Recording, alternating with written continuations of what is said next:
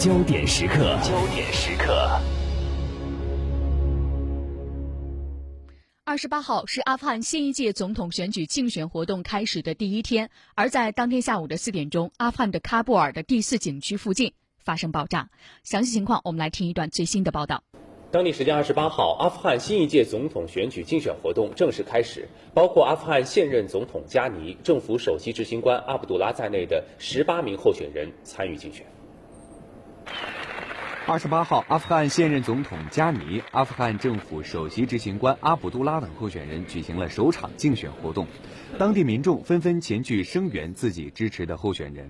在采访中，许多阿富汗人表示，大选已经两度推迟，如今竞选活动终于开始，他们十分高兴。现场的观众因为阿富汗并不和平，由于一些资金的问题。阿富汗政府无法如期举行选举。今天我们很高兴，竞选活动开始了。现场的观众，不管发生什么事，我家人都会参加选举。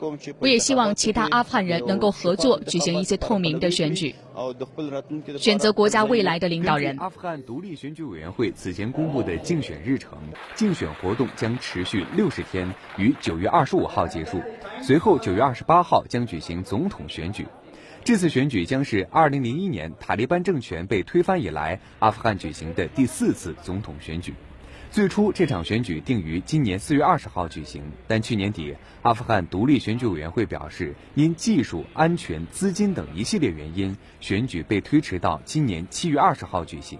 此后，阿富汗又再度宣布将选举推迟至九月。阿富汗新一届总统选举竞选活动开始的当天，阿富汗首都喀布尔就发生了一起爆炸袭击事件。阿富汗内政部发言人表示，这次袭击造成至少两人死亡，二十五人受伤。据路透社报道，阿富汗现任总统加尼的竞选伙伴、副总统候选人阿姆鲁拉·萨利赫也在这次袭击中受伤。阿富汗内政部发言人二十八号表示，爆炸发生在喀布尔第十五景区一个十字路口，警方随后同武装分子展开激烈枪战。目前该地区已被警方封锁。目击者：爆炸发生时我在办公室，一楼被炸毁了，我们逃了出来。